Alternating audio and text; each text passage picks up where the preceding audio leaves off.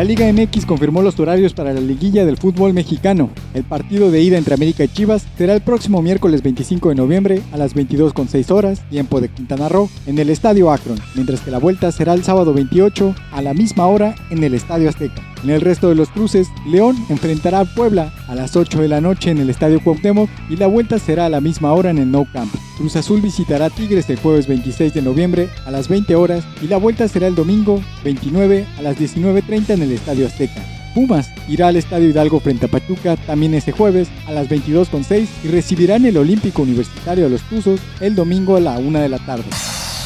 En otras noticias, los Lakers llegaron a un acuerdo con el español Marc Gasol por dos temporadas. El jugador de 35 años llegará a Los Ángeles tras perder la titularidad con los Raptors de Toronto. En la última campaña, Gasol promedió 7.5 puntos, 6.3 rebotes y 3.3 asistencias por juego.